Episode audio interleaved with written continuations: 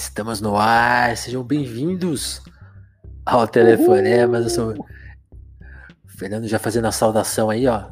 Eu sou o Vinícius Félix, Telefonemas é o seu podcast, né, de bate-papo, de conversa, a gente sempre aqui tentando trocar uma ideia, tentando aqui na nossa missão de desachatar um pouco o mundo, as tags, né? O mundo é massacrado pelas redes sociais, a gente que oferece essa uma hora de conversa, de ampliar tanto a nossa visão quanto a visão dos convidados e a sua visão aí do outro lado né? Escutando a gente, escutando os papos e de alguma forma participando, que você, você que escuta ao vivo, quando a gente está transmitindo no YouTube, e também conversando com a gente quando esse papo sai em áudio nas plataformas de áudio, né? Lógico.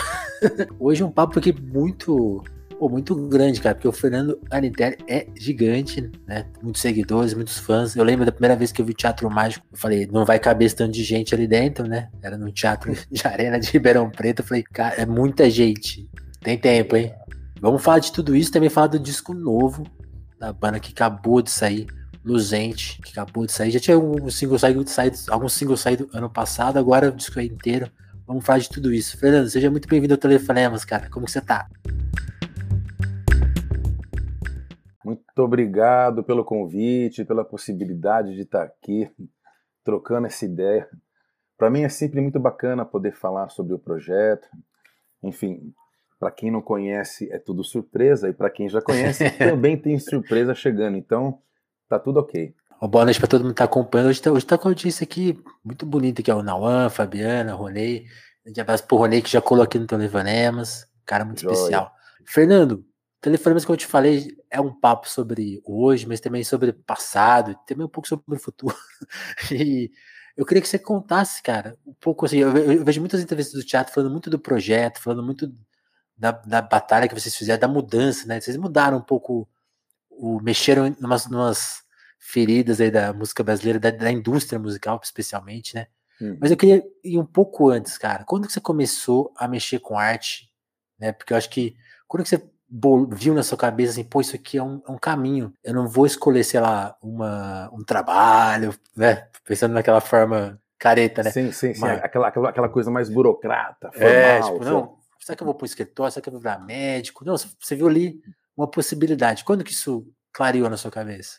Cara, essa ideia de trabalhar com arte é uma coisa que já paira sobre minha cabeça desde a minha adolescência. É, eu sempre gostei, quando criança, de fazer vozes, imitar, tocar instrumento. Eu tinha muita curiosidade, muita facilidade em aprender a tocar um instrumento, tirar um som.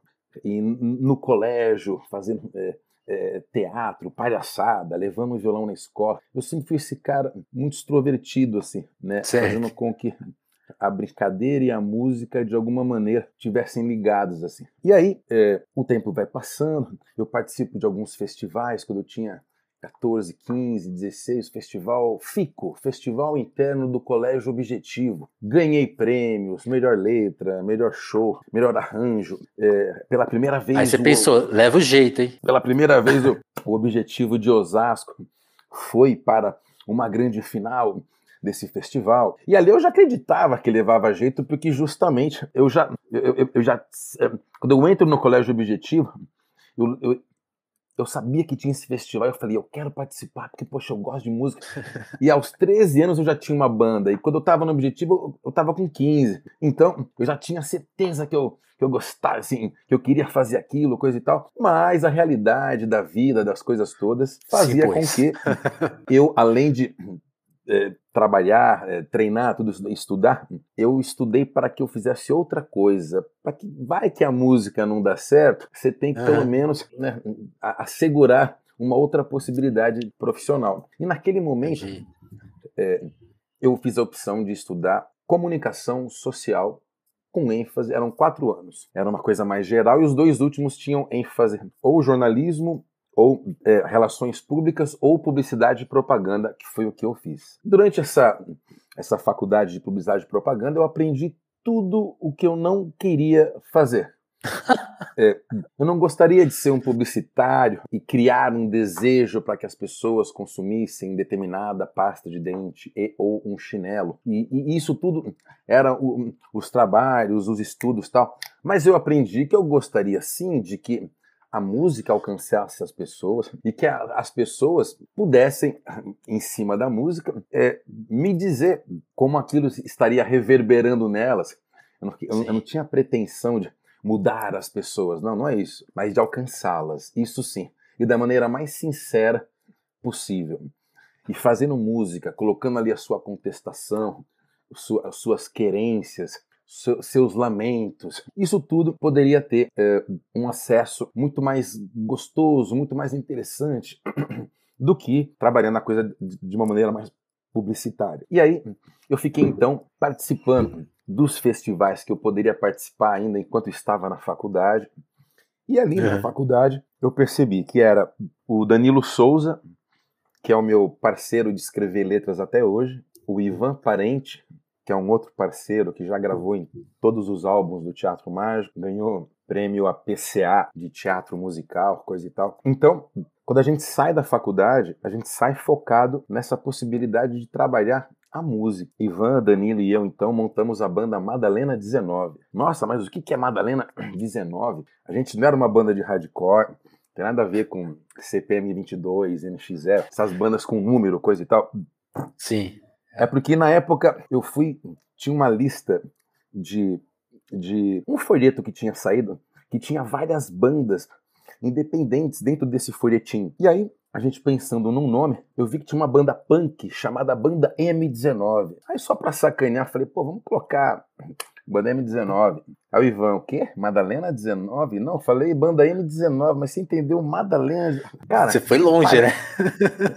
Eu falei, banda M19. O cara, Madalena 19. Cara. Falo meio, meio rápido, gaguejando de vez em quando. E aí, Conheço resolvemos isso. então colocar Madalena 19 porque não parecia com nada, era um negócio estranho, diferente. O que que o pessoal vai querer perguntar? O que que é isso? É um, é, tem uma mina cantando? Por que 19? Pá, pá, pá. Essa é bom pra inventar fez... história em entrevista, né? Exatamente, é sempre bacana. Cria essa curiosidade. E a gente teve essa banda por uns nove anos, praticamente. Tocamos Caramba. em bares, festivais, aqueles locais que sempre acontecem imprevistos, buscando público. Tinha pouquinho público, os amigos da faculdade iam tal, mas a gente foi galgando passo a passo até chegou um momento que a gente assinou com uma gravadora. E a gravadora ah, é? se chamava Cascatas Records. como, como me disse certa vez o Chico César. Poxa, Nitelli, ainda, ainda se fosse cachoeiras, mas era cascatas. E aí, aí a gente pegou. É, ali na. A gente começou a gravar por essa gravadora. A gravadora levou a gente pro estúdio, né? Massa. Estúdio Bebop. E você empolgadaço, tipo, agora vai. Não, ali eu tinha certeza que agora agora estamos feitos, uma gravadora contratou, tal, não sei o quê. Era tudo balela. A gente estava gravando lá a quinta, sexta música, daqui a pouco aparece o produtor e fala assim, ó, que era um cara da gravadora. Olha, refaz tudo em formato de forró. A gente o quê? Assim? Não, porque o forró parece que está estourando. Então, grava tudo que vocês estão fazendo agora em formato. Não, mas não tem nada a ver. A gente mistura ritmos. Tem hora que é um rock, vai para uma outra coisa, vira uma salsa. Tem hora que é um reggae, mas. Enfim, a gente ficou completamente chocado. E a gente compreendeu ali como que era então trabalhar dentro de uma gravadora. Você era funcionário de um cara que mal te conhecia, mal sabia da tua trajetória e ele iria ditar o que você teria que fazer. A gente falou, a gente não vai fazer isso. Então fomos automaticamente engavetados. E aí o projeto ficou sem futuro algum. A gente não ficou nem com o rolo de fita que a gente já tinha gravado, nem o cara da gravadora quis dar pra gente. Não era uma época que tinha internet, a gente não, não era uma época digital, né? coisas, né? Nada disso. A gente estava em 94, acho, alguma Nossa. coisa assim. Ali só com então, gravadora mesmo. E aí, e é, lá. E, e, não tinha essa possibilidade que a gente tem hoje de fazer em casa, montar um home studio, de criar minimamente um mapa do que você imagina como arranjo, né?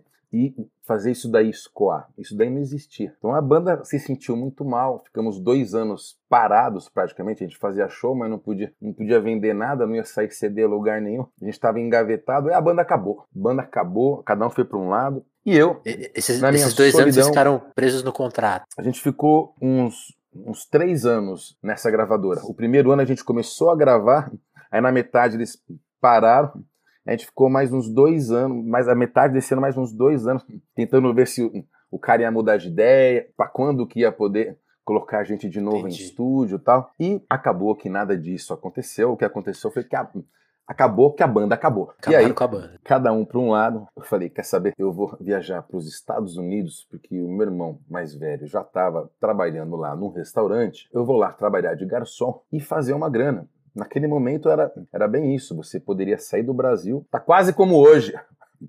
É melhor você sair do país, trabalhar seis meses carregando coisa para voltar que você vai ter mais Você volta milionário. É, pô.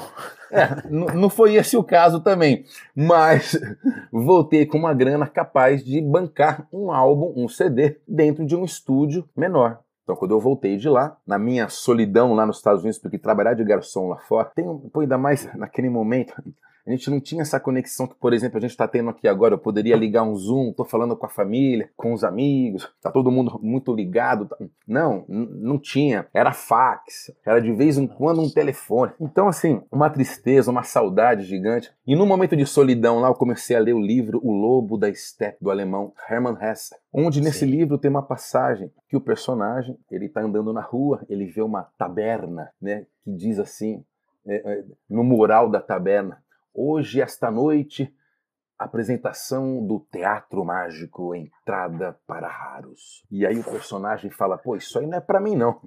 Ele resolve ir embora. Quando ele tá indo embora, começa a piscar um letreiro. Bzz, bzz. Ele vira e quando ele olha, tá lá escrito: só para raros. Aí o cara pensa: poxa, é pra mim. Eu vou entrar ele entra e se encontra com todos os personagens que o compõem. Eu achei essa passagem uma coisa muito bonita. E eu pensei, poxa, eu acho que eu vou lançar um álbum chamado Teatro Mágico Entrada para Raros. Naquele momento eu estava sem banda, então pensei, pô, eu vou voltar, vou gravar tudo acústico, voz e violão. E as músicas tratam sobre questões existenciais. Em algumas músicas tinham uns personagens. Eu pensei em fazer tudo voz e violão, sem clique mesmo, que não ia Uhum. ter acompanhamento, era só eu ali, então seria uma coisa mais solta, tal, uma outra dinâmica. Voltei pro Brasil, fui pro estúdio do Nardão, que era lá em Osasco. Isso com, dis- isso com disco escrito já. Escrito assim, as músicas estavam na minha cabeça, mas escrito nada. Era tudo. É que- é que- Hoje é vamos gravar que- essa daqui. A letra já tá no final. E aí, Só falta. um- exatamente. É, que, Falta é aquilo que play Fernando, é, aquilo que o, Fer- é aquilo que o Fernando Moraes falava quando ele, ele escreveu a biografia do Lula recentemente, né? E ficou anos para escrever.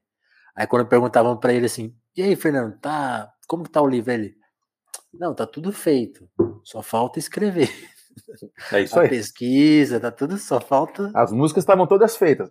Só faltava gravar. E a maneira que eu ia gravar tinha que ressoar uma coisa muito bacana. Aí eu fui lá, gravei então o álbum inteiro, as batidas, todas as músicas, tal, não sei o quê. Muito bacana. Chegou na última música, eu falei pro Nardão, né?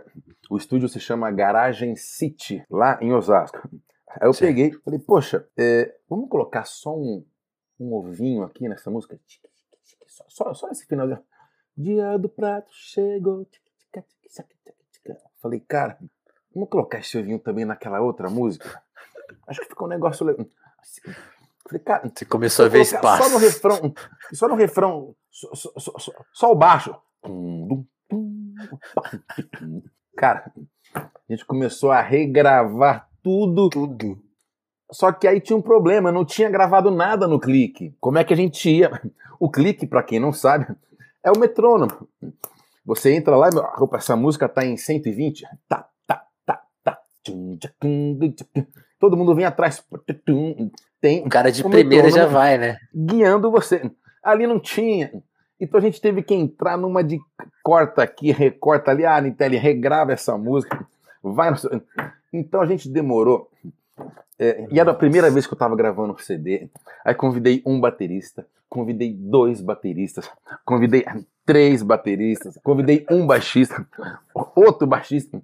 Eu fui convidando todos os amigos que eu conhecia.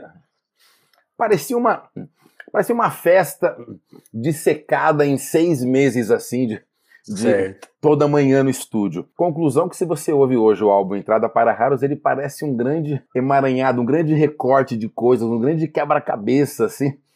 Mas foi muito bacana, porque primeiro álbum, várias ideias, vontade de colocar tudo, testar tudo. E o Ronaldo Rossato, que fez a produção, era o engenheiro técnico ali, sempre também muito querido, cheio de ideias, ia passando. Pô, só que é legal, não, só que ele ia aceitando tudo e a gente ia fazendo. Nossa senhora, a gente só foi perceber o que a gente tinha feito que ficou muito pronto. legal. Muita gente gosta. É um dos nossos álbuns mais é, é, é, famosos da nossa carreira toda. Mas a gente percebeu assim que quando a gente fez 10 anos, hoje o Teatro Macho está com 19. Sim. A gente vai fazer 19 daqui a pouco.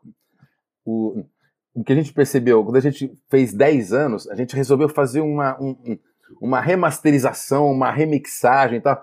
A gente ia ouvir que as músicas. Que é a versão que tá no Spotify hoje, né? Isso. A gente ia abrindo os canais assim. Cara, tinha um canal que acabava a voz, aí do nada tchaca, tchaca, começava um pandeiro no mesmo canal. Aí tinha um outro canal que acabava um solo de guitarra, depois tu tinha. Tchau, depois a gente. Tinha uma porta fechando, alguém fala. Falei, gente, nerdão, como é que a gente deixou passar tudo isso? Então a gente fez uma. uma, uma a gente uma editou limpada. novamente, é, a gente fez toda uma outra mixagem, masterização no aniversário de 10 anos e é justamente esse álbum que está lá no Spotify. E a gente, pra, esse é, é, essa era a primeira parte do projeto, conceber ele dentro do estúdio, montar o mapa das músicas, gravar tudo. O que aquilo ia virar, você não tinha noção ainda. Não tinha noção. Tanto é que eu falei, bom, o meu disco, que era para ser voz e violão, de nome O Teatro Mágico, Entrada para Raros, e a pessoa abriria o CD um e na bolacha estaria só para raros, isso aí aconteceu, mas aí não era mais um voz e violão.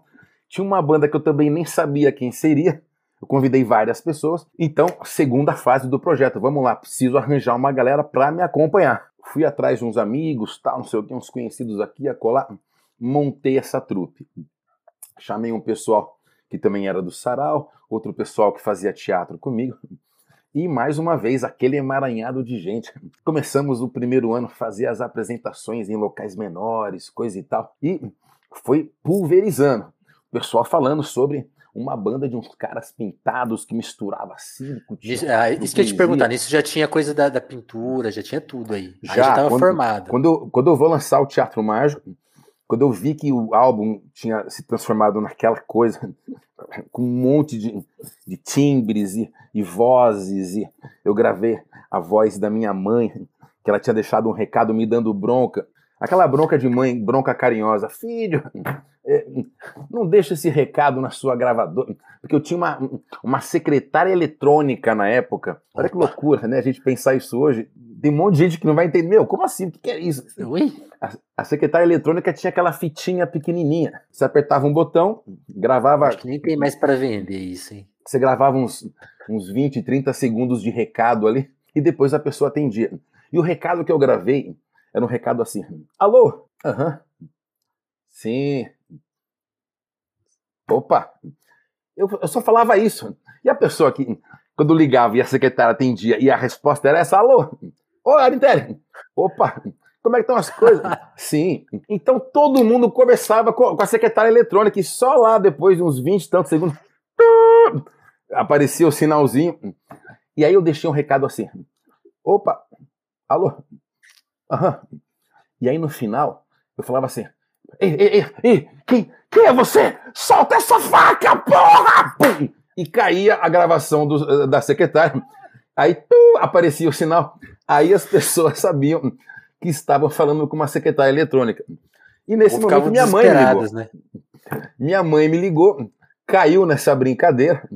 Quando ela viu que era uma secretária eletrônica, ela, filho, fica colocando, menino tão inteligente, criativo, fica com essa coisa bobeira aí. Apaga esse negócio, mamãe quer falar com você. Beijo, beijo, beijo, eu te amo. Tchau, tchau. Eu falei, mano, eu não acredito que eu tomei uma bronca pela secretária eletrônica. Ah, não, quer saber? Eu vou gravar isso aí. Peguei a secretária, levei pro estúdio. Vai ter volta, vai ter volta. Liguei, dei play. Aí no final de uma música, a música termina. Aí a gente começou a fazer um monte de ruído. Aí deixamos um ruído assim no fim da música. Aí entra minha mãe: Fernando, que som é? Que, que é isso? Tira esse áudio daí. Menino tão criativo. Então dá a sensação que ela tá dando bronca por, pelo ah, fim da música em função daquele arranjo. Mas era uma brincadeira que ela caiu. E aí a faixa que tem a voz dela se chama Carinho de Mãe. É bem assim, um interlúdio entre uma música e outra. E o meu pai gravou lá, tocando lápis no dente. Meu, meu avô, já falecido hoje, fez a introdução do álbum e até hoje todos os álbuns inicia com o meu avô dizendo Senhoras e senhores, bem-vindos ao... Inclusive o show sempre começa com a voz dele. Então, o álbum Entrada para Raros ele foi muito marcante, porque foi feito na raça, de maneira improvisada algumas coisas, montamos a trupe. Quando eu pensei, poxa, agora eu preciso levar isso para ao vivo, com esse nome de álbum Teatro Mágico, eu falei, ah, eu vou transfigurar Eu vou ter que dar o show que estou imaginando aqui. E eu já gostava de palhaço, já gostava dessa coisa, porque eu frequentava muito sarau. Eu tinha muitos amigos que, que eram palhaços, que faziam malabares, não sei o quê. E então eu falei, e se eu fosse vestido de palhaço? Eu, eu, eu, pensava um personagem capaz de integrar todo mundo. E o palhaço, ele é um, ele é um personagem que ele, ele, ao mesmo tempo, ele é bonzinho, mas ele é malvado. Ele, ele tem aquela florzinha que, que ele dá escondido, mas ele rouba o beijo da namorada. O, os palhaços do Fellini são os palhaços que você fica com medo. E você percebe que são caricaturas das pessoas do cotidiano. Eu falei, é isso, cara. Vamos, todo mundo, sabe, com figurino. Cada um, eu, eu, vou pensar umas maquiagens. Aí conversei com a minha comadre. Ó, vai todo mundo de preto. Lá a gente vai a, a, a, amarrar uns tecidos, uns panos, a coisa toda improvisada. E a gente foi fazendo. A coisa foi sempre melhorando, galgando, passo a passo. E o Teatro Mágico fazendo apresentações e o pessoal entendendo, caramba, que loucura é essa? O público ia vestido de. do, do ia, o público encarnava um próprio personagem. A gente estava ali nos personagens. Eu lembro que tinha segurança que falava: Meu, quem é da banda? Quem não? Quem é da. Tá todo mundo aqui de palhaço nessa casa. Então, era Hoje muito bacana. tá de graça, hein? Olha que legal. E olha, tá vendo? E tinha uns palhaços que ficavam, uns amigos, palhaças e palhaços que ficavam na frente pegando o e-mail das pessoas. Porque era através do e-mail que a gente ia mandar um recadinho: Olha, se você foi ao show e gostou, faremos outro show daqui 15 dias, coisa e tal. E aí o teatro mágico começa passo a passo a sua caminhada de 15 em 15 dias, aí melhora, vai para outro lugar maior. E aí o pessoal vai sabendo, e a coisa vai. Passa um ano e meio, muda a trupe, os músicos que estavam já não podiam mais estar, tinham outros afazeres. Passa mais um ano e meio, muda a trupe de novo. E na minha cabeça, tudo bem, porque a ideia sempre foi fazer com que esse trabalho, que essencialmente é um trabalho de música, soasse como uma peça de teatro. Então eu sempre coloquei interlúdios entre uma música e outra, é, é, é, textos, poesias, às vezes uma poesia ao contrário. E o próprio público ia atrás de querer é, botar o reverse para ver o que, que eu estava falando. Então, o teatro mágico veio cheio, carregado dessas possibilidades. Figurino, cenas, é, apresentações de coisas aéreas. Não era circo, mas também não era teatro e não era só uma banda. Então, por isso a gente, a gente sempre se chamou de trupe. E dentro desse, desse contexto, o teatro mágico foi cada vez mais amadurecendo. Até o momento que a gente foi fazer um show no Centro Cultural Vergueiro, aqui em São Paulo, e tinham tipo umas 3 mil pessoas para assistir a gente num lugar que cabia 700 pessoas. A gente fez mais uma outra, a gente abriu espaço para mais pessoas, fizemos uma outra sessão, só que metade dos, das 3 mil tiveram que ir embora. Então, assim, pra, ali para nós foi um, um marco muito grande. A Globo foi lá fazer uma matéria, saiu no jornal hoje. Ah, aí pintou mais show por causa disso? Não. Mas outros canais de televisão passaram a ligar pra gente e perguntar o que é isso aí do que Eu, eu vi você comentando isso. Vocês começaram a fazer tudo que era TV, né? É, até coisa tudo de madrugada. Era TV. E eu sempre ia maquiado, o tempo inteiro. Todo lugar. As pessoas tinham uma curiosidade de saber como é que é a cara desse cara, porque é isso, não tinha rede social, não tinha isso ainda. Então, estava começando investigar. as comunidades do Orkut. Nossa, e ali saudades. nas comunidades do Orkut, o pessoal perguntando quem já viu o Anitere sem máscara? E não sei o que, papapá. E dessa maneira, lá estamos nós. Opa, vamos gravar um segundo álbum? Vamos gravar. Já está no momento. Monta uma outra trupe e vamos gravar o álbum. Então, a única constância do teatro mágico foi a nossa metamorfose o tempo inteiro. Se você colocar cada álbum um do lado do outro, você vai ver que as texturas, os timbres, os grooves, as musicistas, os músicos, os artistas, nunca uma coisa foi igual a outra. E essa foi a grande, a, uma das grandes uh, ações do Teatro Mágico. A gente conheceu muita gente, a gente foi conhecendo muitas pessoas ao longo da caminhada e a gente ia agregando essa galera. Isso era muito legal. Fosse do circo, fosse uh, do instrumento, fosse da poesia, e colocava para participar, e colocava na trupe para fazer com a gente. Enfim, a gente sempre foi se organizando, aprendendo a fazer de maneira independente já que as gravadoras a gente já sabia que não ia rolar. Para tocar nas rádios precisava pagar jabá, como é até hoje. E para então a gente Cada falou, meu, parece que vamos fazer do nosso jeito, de maneira independente. Até hoje o Teatro Mágico é uma banda independente, é uma trupe independente.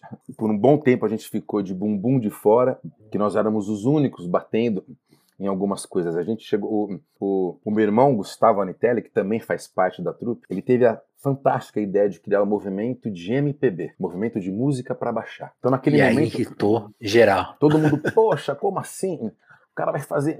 Vai, vai dar música de graça, quem dá música de graça é um babaca. Tinham produtores famosos dizendo essas coisas. Programas da MTV que às vezes a gente sabe a gente quem é. é. Programas da MTV que às vezes as pessoas citavam de maneira pejorativa, pô, os caras estão abrindo precedente, não sei o quê. E na verdade, a gente estava colocando as claras como funcionava o meio da música, a indústria da música no é. Brasil. E de alguma Você, forma vocês adiantaram o que viria, né? Adiantamos o que viria. Uma coisa que, que eu que sempre é falava, a gente, a gente não estava na estrada das gravadoras porque o pedágio era caro, inclusive para tocar no rádio antes das pessoas perguntarem, pô, mas por que vocês não tocam no rádio? Era importante avisá-las, olha, a gente gostaria de tocar no rádio, mas a gente não toca no rádio porque para você entrar na programação, né, quer rir, faz-me rir. Uma vez a gente Nunca levou foi uma questão artística, rádio, né? É muito louco isso. Uma vez a gente levou a nossa nosso material numa rádio, aí um cara de rádio falou assim: Olha, bonito. Eu cobro é, 30 mil reais por um anúncio de 30 segundos. Quanto tempo Nossa. dura a tua música? Ali já estava né, impresso como é que funcionava a máfia. Porém, contudo, todavia, as rádios hum. são concessões públicas, né, cara? E o que eles fazem é um crime. Porque você deveria trabalhar a música em prol da população, em prol do artista nacional. Tinha que ter uma porcentagem mínima ali para os artistas independentes, para você fomentar esse tipo de coisa. E não é o que acontece. Hoje a gente vê, enfim, os maiores absurdos acontecendo. Né? Essa mania de comprar a rádio ficou tão comum que teve um momento que chegaram os sertanejos, os filhos de fazendeiros, chegaram, meu irmão, toque 300, 500 pau para tocar esse, essa coisa horrorosa de som aí na rádio. E não que sertanejo seja ruim, não. Sertanejo é legal pra caramba. Ruim são as músicas que as pessoas escolhem para fazer sucesso. É impressionante. né? Como você fica ouvindo aquilo várias vezes, meu, os assuntos são os mesmos. A música se pasteurizou. Aí o funk fala dos mesmos assuntos que a galera do sertanejo é, é a porcentagem de alguma coisa, é, é o saco, é para raspar no chão. É, é um negócio. Só que tem música boa no funk, tem música boa no sertanejo. Mas aí, bicho, ganha quem estava pagando mais, entrando nas rádios e fazendo a coisa acontecer. E assim funcionou. Assim, em termos de tocar, é, é outro papo. A gente, ao invés de caminhar nessa estrada, a gente andou pelo acostamento. A gente foi fazendo, vendendo. A gente vendia os álbuns a 5, 10 reais. Aí o Gustavo, meu irmão, chega e fala: Não, cara, a gente tem que vender a 5 reais. E as músicas todas de graça na internet. Eu falei: Como assim, Gustavo? A gente vai ganhar o quê? Aonde? Ele falou, cara, o álbum hoje é um cartão de visita. E a música, Fê, não é só música. Quando ele falou aquilo para mim, eu falei, caramba, como assim? Será que é isso mesmo? E a gente compreendeu que o, a ideia do Gustavo, ele estava antecipando o que o fã, o que a pessoa que mais gostava da gente iria fazer. A pessoa ia Sim. pro show, ficava na grade. Caramba, que show legal. Saía dali, ia até a barraquinha, onde a gente vendia camiseta, CD, adesivo. Meu pai trabalhando ali na barraquinha. Poxa, é, me dá dois CDs aí e tal. Quanto que é? 10? Não, é 5. Caramba, não era 10, é, mas agora é 5. Então eu vou levar dois. Uma pessoa dava de presente, e o outro ela enfiava no computador e falava: amigos e amigas, ouçam isso, pumba, e jogava na rede. Isso é crime? Nunca foi crime. Você trocar música sempre foi trocar afetos. A gente gravava Sim. fita cassete, escrito lentas, e fazia isso. A gente gravava CD, a gente gravava o CD, a mídia de CD em MP3 e fazia isso. Pirataria é você copiar os álbuns e vender por um outro preço e ganhar dinheiro com isso. Quando alguém simplesmente espalha, que bom, tá fazendo a nossa música escoar para lugares que talvez a gente nem imagina como chegar. Então, tudo isso foi um insulto né, para as mídias, né, ver aquela banda vestida de palhaço, aquele álbum tudo parecia um quebra-cabeça, tocando músicas que todo mundo cantava. O cara da rádio falava: Não, mas a música, de vocês não é pop, falta refrão. Meu amigo, vai no show. Tá todo mundo cantando. Faz... caramba. Na época que não existia TikTok, todo mundo já fazia umas coreografias e botava a mão pra cima e não sei o quê. Pô, lindo. Mas as gravadoras não queriam. Então, tudo bem, vamos nós por nós. A gente vai fazer o nosso próprio CD, a gente vai distribuir de graça na rede, vai vender por cinco cruzeiro e fomos fazendo assim a nossa caminhada. Dessa maneira, a gente se tornou referência para muitas outras bandas independentes. Então, o início da nossa caminhada foi, foi na raça, foi com criatividade, Teatro Mágico se destacou não somente pelos figurinos, pelo tanto de gente que tinha em cima do palco, ou pelas músicas por serem populares ou não, mas também pela gestão de, de, de, um, de um projeto independente. A gestão foi muito inteligente. Quando o Gustavo trouxe essas ideias, a gente sabia que, poxa, a gente pode caminhar por aqui. Até aqui a gente vai. Não, ali a gente não consegue ainda, mas tudo bem, vamos. E isso foi inspirando outras pessoas. Ano que vem. E, e aí, pô, teatro mágico. E a mídia então começou forçosamente, meu, temos que chamar esses caras aqui. Tá todo mundo falando deles. Chama lá. Fomos em programa tarde, programa noite, Gazeta, Rede TV, Record, Globo. Fomos em tudo quanto é lugar. As gravadoras vieram convidar de novo. Aí não era mais a cascata. As multinacionais todas.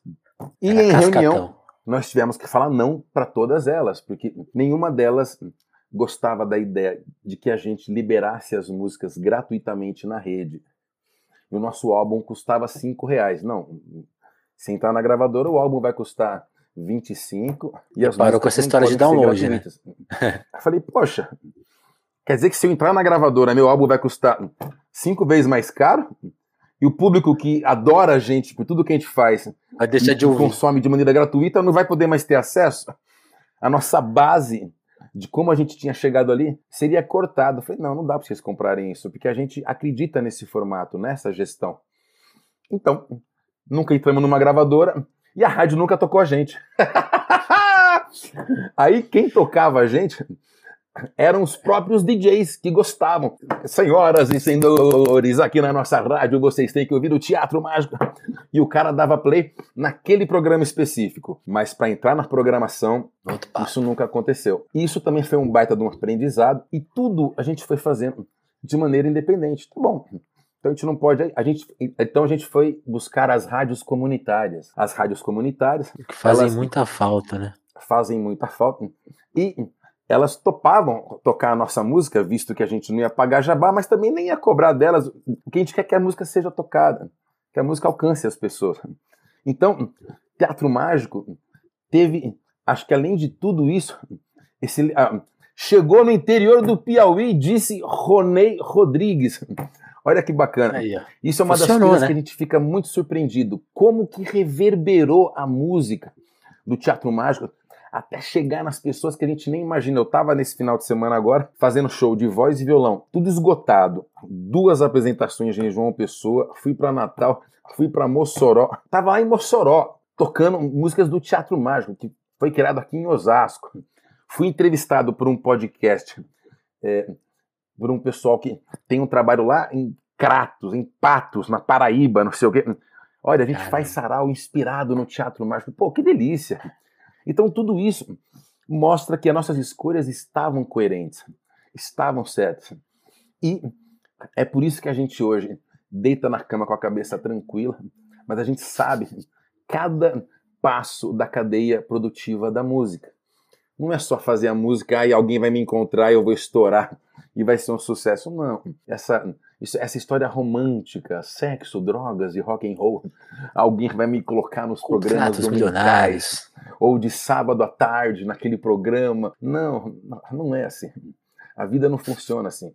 E se a gente quiser fazer alguma coisa que está na moda agora, o que está na moda é sempre passageiro. A arte, ela perdura. E a moda, ela se desvanece, ela desaparece. E tudo que você lança em determinado ano.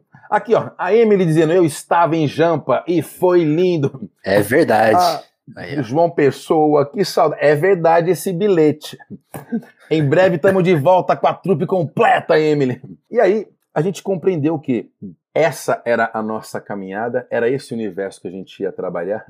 E era muito importante a gente manter aquilo e agregando pessoas, outros grupos tal. Por quê?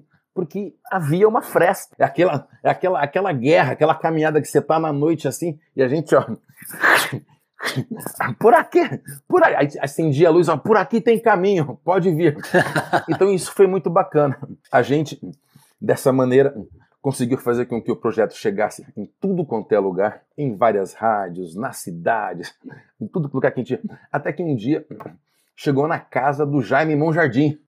A sobrinha dele Caso levou importante. um DVD nosso lá, deu play. e na hora da janta todo mundo começou a ver aquilo e falou: Meu, o que, que é isso aí? 6 mil pessoas na plateia, todo mundo pintado, o cara cantando, falando poesia. Ela falou: Ó, é o teatro mágico. Ele pegou, pediu para o escritório ligar para gente, ele queria falar comigo, eu atendi.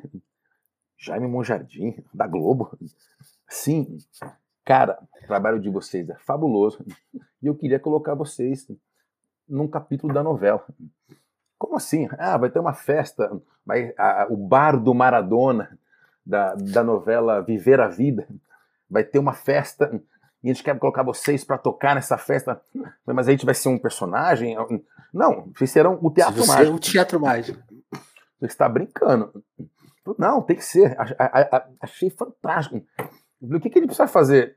Não precisa morrer nada aí. Não, ele falou, não, eu conheço a caminhada de vocês, só vem até aqui, aqui entrou aqui na, nos estúdios Globo, vocês vão ter almoço, não sei o quê, tá tudo certo. Eu falei, caramba, cara, a gente estava entrando dentro de um canal que essencialmente vivia de novela, futebol e um jornalismo duvidoso. E aí. Tem seus momentos, tem seus momentos. Né, tem seus momentos de nossa, que coisa interessante. Nossa, isso aí vocês estão querendo enganar quem teve tudo isso. E a gente estava entrando pela porta da frente, sem pagar jabá. Que coisa, né? A gente foi, tocou, gravamos. Quando saiu pro público, a galera, vendidos! Agora estão na Globo! Falei, galera. Não é possível. Né, vendidos gritavam aqueles que trabalhavam das 8 às 6 dentro de um banco ou dentro, né? Então, tipo assim, não, cara, a gente não é vendido. A gente tá, essa é a grande sacada. A gente está entrando aqui pela porta da frente com um trabalho autoral de maneira independente. Isso ainda era mais desafiador ainda. Mais louco ainda. É. Então, foi assim, Aí entrou música para novela do SBT, entrou música para cinema, música para teatro, ganhamos prêmios pela trilha sonora em teatro. Tudo isso aconteceu com a gente e a gente sempre achou que ser independente é uma bandeira que a gente jamais vai deixar de ser, porque a gente ainda continua e, acreditando na nossa gestão. E, e Anitere, como que foi acompanhar? Porque isso que você está falando, né? Pô, quando você fez aquele primeiro disquinho que deu, não deu certo, da Cascata Records, uhum. anos 90, o teatro é do começo ali dos anos 2000, né? Então vocês vão pegando todo esse Brasil, internet, duas coisas que estavam prometendo muito, o Brasil e a internet. 20 anos depois, né, quase 20 anos depois, o Brasil ficou meio esquisito e a internet também ficou privatizada, né? Porque aconteceu. É. Olha que louco, você me falou uma coisa muito legal. Quando, quando, quando a gravadora te propôs gravar por eles, você falou, pô, mas a minha, a minha música vai ficar restrita. Na internet ela é livre. E hoje a, a, gente escuta música em espaços restritos de novo, né? Que parecem é, livres. É mais louco. Parece que a gente tá mais livre, a gente tá mais. Como que você acha que a banda foi encarando essas transformações nesses dois ambientes? Brasil. Porque é isso que eu te falei. Eu lembro daquele show do Teatro de Arena e desse papo. Né? Tipo, a, a minha madrinha tá aqui, ó, ela até escreveu uma mensagem para você, ó. Toquei músicas suas na sala de aula. Ela que me apresentou vocês. Ah, e, que tipo, lindo! Eu adoro quando o teatro mágico vai para dentro da sala de aula. A gente saiu em livros acadêmicos, tem gente que fez TCC sobre a gente, ou projetos sobre linguística em cima da música Zaluzejo, projetos de economia em cima da gestão do teatro mágico. Caramba. E faz em 2018 a gente caiu no ENEM. Ah.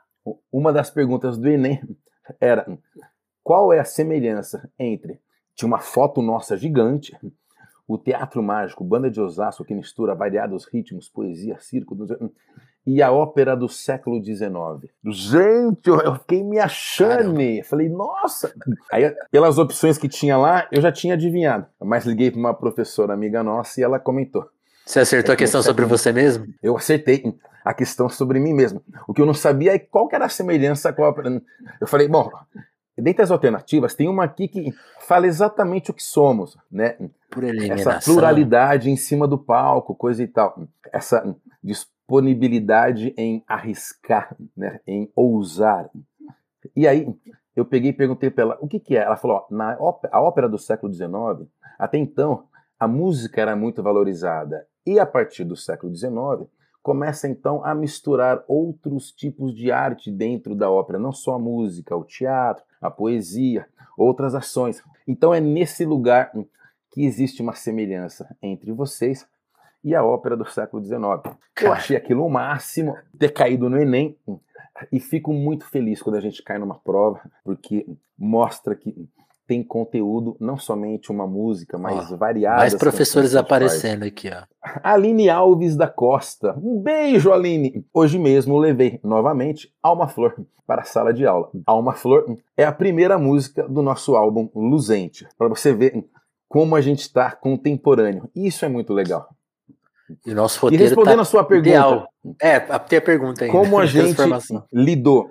Cara, a gente lidou com surpresa, com tristeza, em ver que o que outrora parecia ser uma coisa livre estava se transformando em pequenas. As pessoas chamam de bolhas, mas a gente também pode chamar de pequenas amostras. Né? Somos massas e amostras, é isso que nós somos: massas e amostras. E as grandes companhias trabalham em cima disso. Aonde tá. puderem ganhar dinheiro, vão ganhar. Aonde puderem cortar. Se você está acessando um milhão de pessoas, ah, então vai acessar só 1% agora. Hã? Sim. Se quiser mais, me faça rir. A gente sabia que isso em algum momento ia acontecer, porque ninguém faz absolutamente nada de graça. E todos os aplicativos que aparecem hoje, somos nós que fomentamos, nós, digo eu, você e qualquer outra pessoa que fomenta Sim que alimenta esses aplicativos. O Google, Yahoo, YouTube, Facebook. É a gente que fica mandando vídeo. Instagram, TikTok. É a gente que fica colocando. A galera tá lá paradinho. Indo no Instagram, tem uma, uma das configurações das opções, ele fala que o que é postado ali ele pode usar para comercial, para não sei. Tipo, acabou o direito do autor, da, do, do, do fotógrafo do, do, do artista. Dá seu direito falou, Caramba, cara, que loucura. Vamos tentar abranger essa galera de uma outra maneira. Vamos continuar com aquela maneira que a gente sempre gostou de fazer. Olho no olho, interagindo com o público, trocando e em cada lugar que a gente for conversando, conquistando essa galera. Eu sempre fiz a apresentação e sempre esperei até a última pessoa da fila que quisesse dar um abraço, trocar uma ideia para dar um abraço, sem problema algum. A gente sempre teve rabo preso com o público. A gente nunca teve rabo preso com rádio, mas com o público. O público e o público sabe. A gente sempre fez a opção. Galera, vocês vão acessar, vocês vão assistir. A gente vai fazer dessa maneira. Nesse período agora pandêmico, a gente então, abriu uma foi, né? sala. Né? Porque vocês perderam tudo que tinha de mais importante, era essa conexão, né? Ah, essa conexão. Aí o Gustavo chegou com uma outra ideia. Por que, que a gente não faz uma apresentação dentro de um aplicativo de reuniões, o aplicativo Zoom? A gente abria 20 janelas, essas 20 janelas eram projetadas aqui na parede da minha casa. Ficava Olha. a Andréa Barbur, minha parceira, que também faz parte do Teatro Mágico, nas performances, nos aéreos, no cenário, tudo mais. Ficava aqui projetando, controlando aqui o zoom. E eu, de palhaço tal, conversava, entrava nessas 20 janelas. Você, seu nome, peraí, como é que é? Jaqueline. Coloca a Jaqueline aqui para mim na parede. Cara, essa maneira de fazer a apresentação, interagindo, porque é isso que você falou. Como é que a gente perdeu a possibilidade de interagir? Como atender um de cada vez, é né? Porque a rede social. Muvucar as pessoas, né? Fazer um monte de gente se juntar e quanto mais melhor. Então, ao invés de fazer uma live aberta para um monte de gente, o que a gente fazia? Olha, serão somente 20 janelas e cada janela custava 80 reais. A pessoa ou podia estar sozinha ou com um casal, já virava 40, 40, ou podia ter uma família com oito pessoas, cada um pagava 10 cruzeiros. Então estava tudo certo. Nós trabalhamos de quinta a domingo a pandemia começou em março, a gente começou a trabalhar em abril, fomos até setembro, sem parar, de quinta a domingo. Eu chorava em várias, várias apresentações. Quem estiver assistindo aqui participou de alguma experiência do Teatro Mágico, manifestes.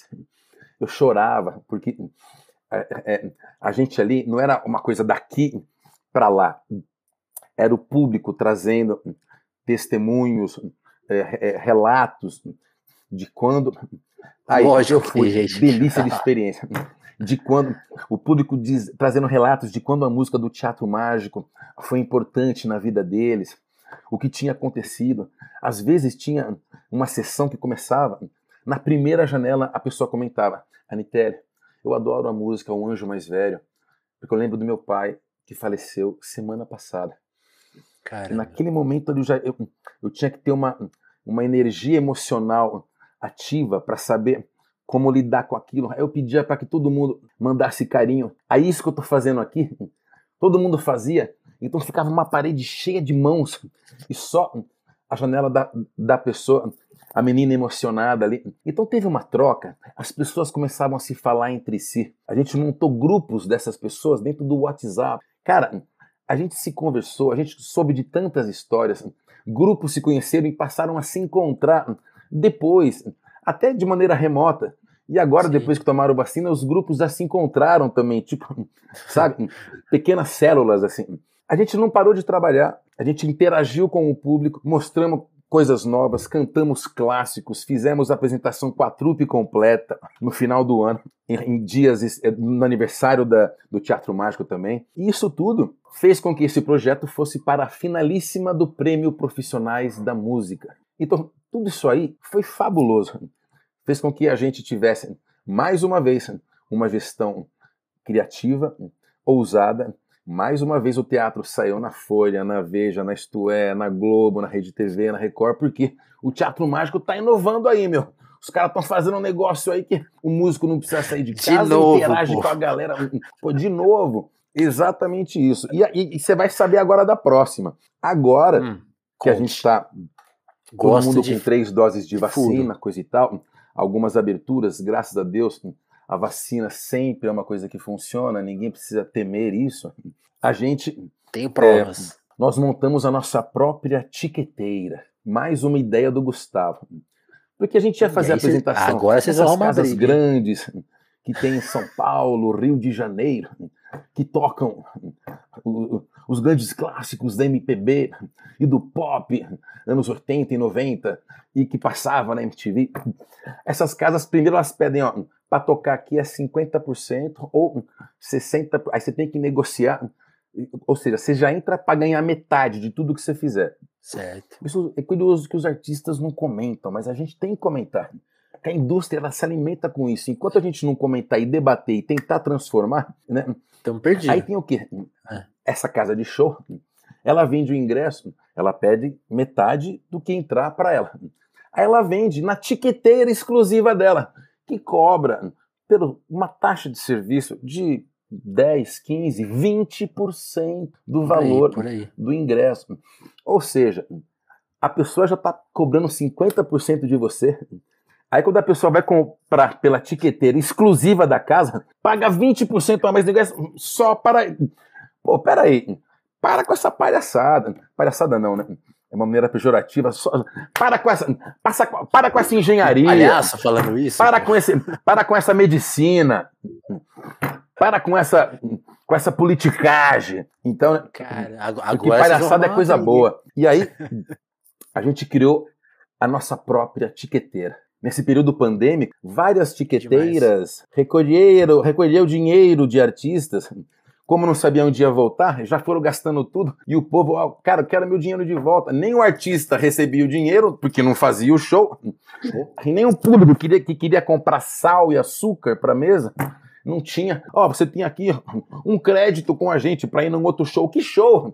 Eu preciso comer, eu tô desempregado, tá tudo. Então a gente resolveu fazer a Show nossa dali de 24 própria meses. Né? Cada coisa. e assim cuidar do nosso público como nenhuma outra etiqueteira faria. E aí, mais uma vez, revista ligando pra gente, programa de TV. Como é que vocês agora estão. A indústria da música, mais uma vez, o teatro mágico, agora com a própria etiqueteira, cuida direto da coisa do público, qualquer dúvida é com a gente mesmo, não tem esse estresse, deixa a coisa mais barateada. Enfim, são essas ações que estão dentro da gestão, para além da música, dos arranjos, da música que é bacana, da letra, onde a poesia prevalece. É tudo isso somado e mostrando que tudo é uma coisa só. Tem alguns comentários que eu queria falar. Você falou de como as pessoas se conectam, né? Ó, o Ronei de novo falou, né? Que ó, esse verso só, só salvou a vida dele. Assim. Como, como você recebe esse tipo de mensagem? Ô, Ronei, dá um abraço aqui, porra! Eu recebo com o maior carinho do mundo, cara. Recebo com o maior carinho. Pra mim, uma frase dessa é missão cumprida. Eu, eu fico emocionado sempre. Gigante. Porque não há coisa mais gostosa do que você receber um relato de alguém que fala, cara, essa frase fez eu mudar a chavinha. Eu tava num período da minha vida que eu tava, sabe, me sentindo muito pequenininho. Eu, Fernando Anitelli, eu sou fruto de várias músicas que eu fiquei ouvindo na minha vida. Eu precisei ouvir, é preciso amar. Precisei ouvir um monte de coisa e juntar. O gato preto cruzou. Essa dinâmica, essa coisa do Ney, essa coisa da poesia do Renato. Tudo isso daí, é, o cara que catava papelão pediu um pingado quente. Ele mudou aí. Um churrasco quente. Então, esse cuidado, esse carinho com o público e o carinho que o público devolve pra gente, cara, é algo fabuloso. É sensação de missão cumprida. Não tem coisa mais gostosa Que disso. demais. Eu queria que você desse, antes de gente encerrar o papo, a gente já tá dando o tempo combinado, mas dá, dá Ah, não, você tá brincando que isso aqui vai acabar. É, Você tá é o jeito. brincando que já vai acabar esse podcast. É, A gente começou a falar agora. Não, então, então vamos mais uma hora aí, então. Vambora, vambora.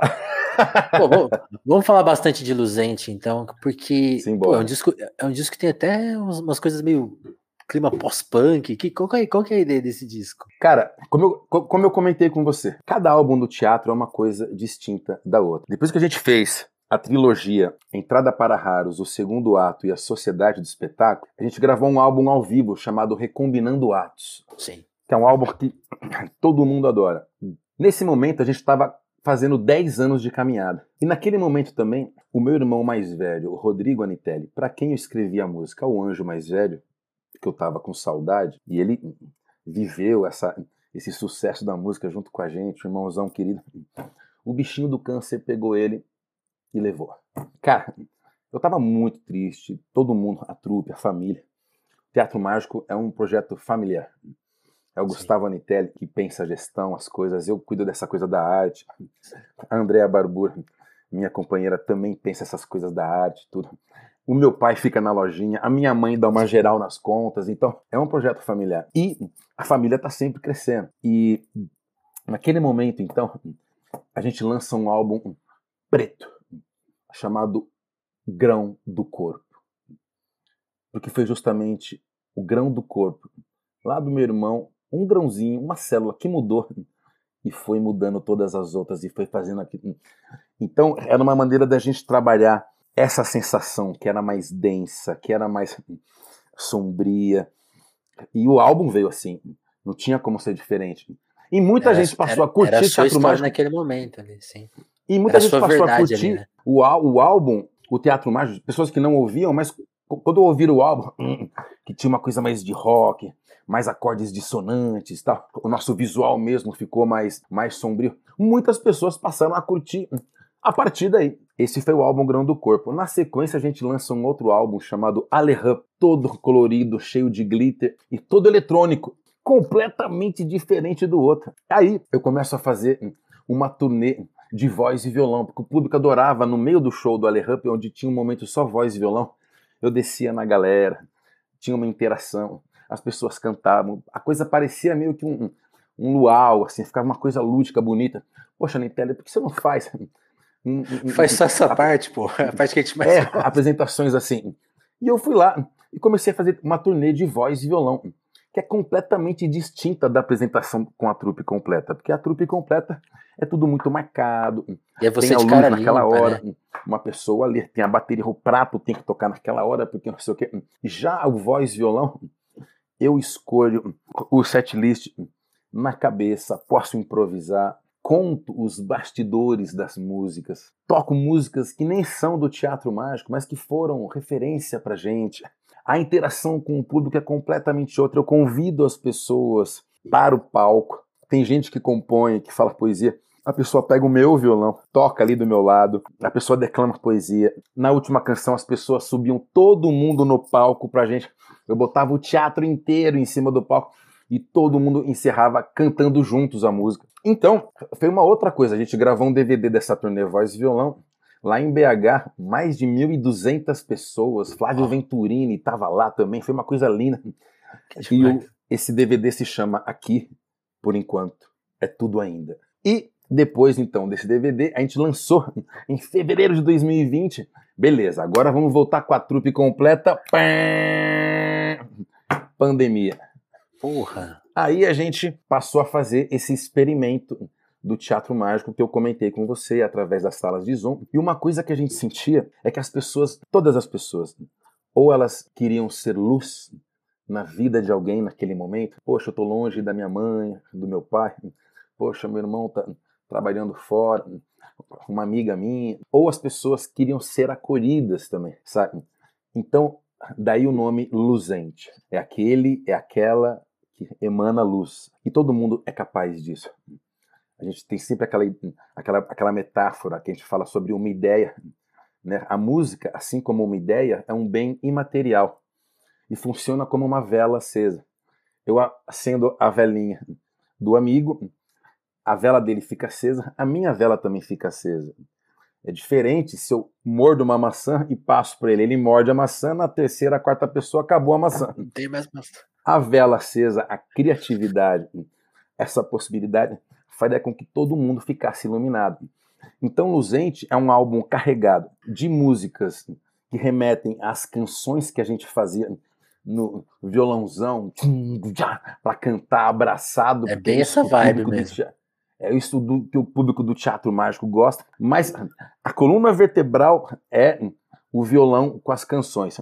Só que atravessando esse violão tudo mais, tem uma música que é mais porrada rock, Cápsulas de Fé, Cafeína, Bala e Ritali, Ritalina, séries de anti-heróis, heroína. Então a gente tem canções mais combativas, como Anti-Herói, Alma Flor, que, que, que, que supõe que a gente pode ter uma alma tal qual as flores. Alma flor, tudo junto. Sim, Porque as flores elas resistem, elas se reconectam, elas nascem em espaços que você não acredita, seja num asfalto quente, num muro com uma rachadura. Dali vai sair a vida dizendo, ó, ninguém me segura. E a gente tem que ter uma alma assim, porque foi isso que aconteceu aqui no Brasil, especificamente. O mundo todo ficou mal, mas o Brasil, com essa gestão horrorosa Ficou que pior. está aí, a gente passou uns bocados. Então, isso é muito importante. Alma Flor. Na sequência vem a música Cinza, que relata essa questão da cidade, e não somente da cidade em si, mas do descaso, da homofobia, do racismo, do machismo, que pressupõe que eu não posso dar a mão para a pessoa que eu amo numa praça, eu preciso ser expulso daquele lugar, porque esse tipo de de coisa ainda está fomentado na sociedade. Então, tá. Cinza fala sobre isso. A cidade que pulsa em mim também me expulsa. E vai tratando, fizemos um clipe que tratava sobre isso. Depois dessas canções combativas, a gente lançou um outro clipe de uma música chamada Laço, que é de autoria de um amigo nosso, compositor de Pernambuco, o Igor de Carvalho. E essa música ela fala: olha, podemos ficar juntos se soubermos estar só. O amor é um laço e não um nó. É um passo de cada vez. E tá fazendo um maior sucesso essa música também. Uma outra canção que também vem nesse viés de empatia, de amizade, carinho, amor, é a música Instalação, que é a história de um casal que vai morar sozinho. Que foi o que aconteceu com um monte de gente durante a pandemia. As pessoas resolveram morar juntos. E todo mundo tava com medo, inclusive, como é que é morar junto com alguém?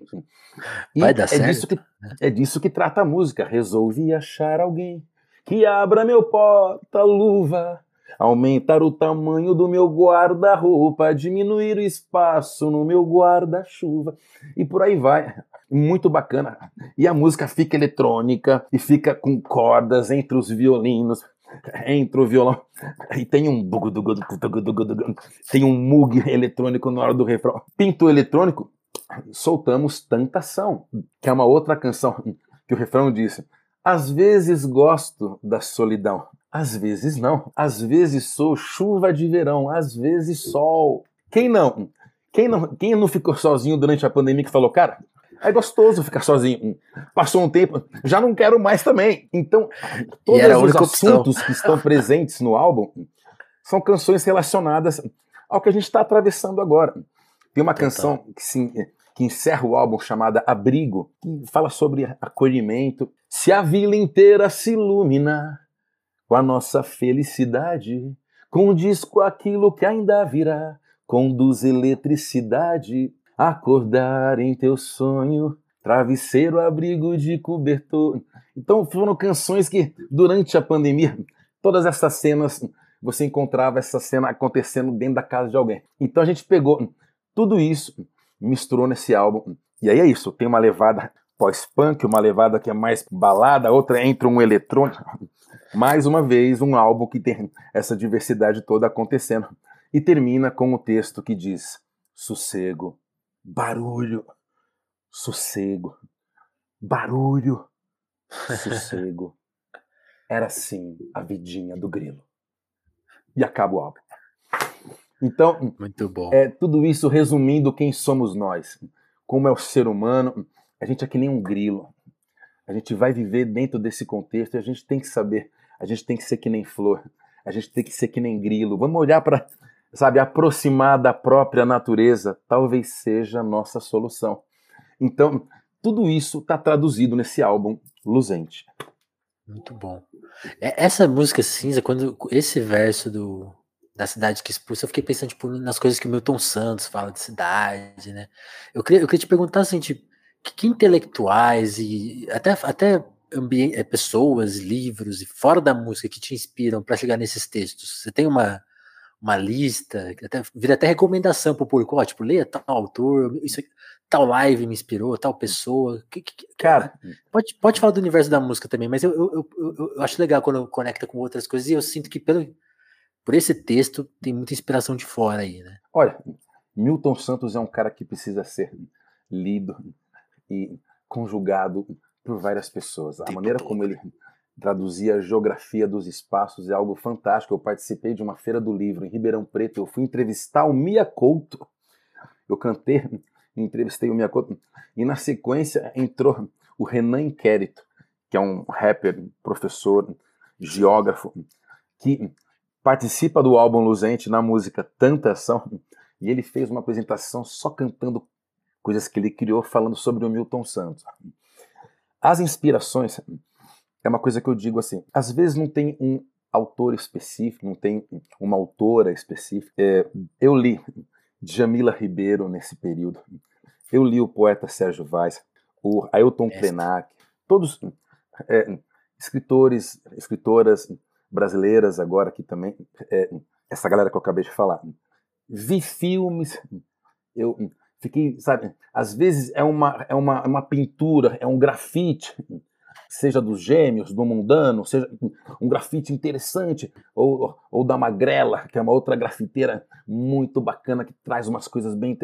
Às vezes não é um, um texto que você está lendo que vai te trazer uma frase, mas é, é um pedaço de filme, um pedaço de grafite, uma obra, um, um espetáculo de, de, dança, alguém falando sobre um geógrafo. Essas coisas todas vão inspirando. E aí o que, que eu faço? Eu fico anotando aqui no celular, fico anotando no bloco de notas. Pá, pá.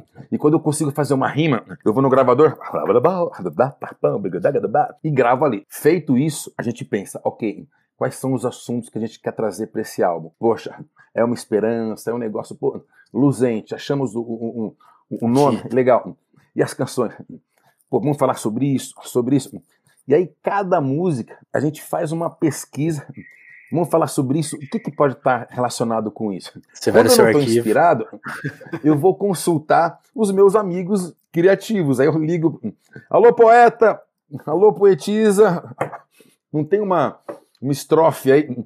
Ao invés de pedir uma, uma colher de chá, de açúcar, não tem uma estrofe, um refrão. Coisa iluminada. Às vezes assim. a gente está com uma sensação de secura criativa. E para isso servem as amizades que, cara, dá uma lida nisso daqui, dá uma lida nessa outra coisa. E assim foi nesse último período. É, enquanto eu, eu fazia essas experiências durante a pandemia, li esses livros, eu entrevistava praticamente todo dia de manhã algum convidado, uma convidada na minha live matinal que eu fazia pelo canal do Instagram do Teatro Mágico. Não era uma live de ficar tocando música. Eu acordava, bom dia galera, bora! Vira notícia hoje? Nossa senhora, que, que bizarrice! O que está acontecendo? O que, que vocês acham? Perguntava, chamava alguém para comentar e sempre entrevistei. E eu fui entrevistando muita gente de tudo quanto é tipo. Cantor, cantora, atriz, ator, Você entrevistou nossa amiga Sabrina Fernandes. Exatamente, da Tese 11. Fabuloso. E tudo isso foi me dando material. Porque eu pesquisava sobre essas pessoas. Então também fui achando frases interessantes na, na pesquisa que eu fazia para entrevistar essa galera. Isso me muniu de informações. E Caramba. tudo isso de uma maneira poética está colocado no álbum Luzente. Eu...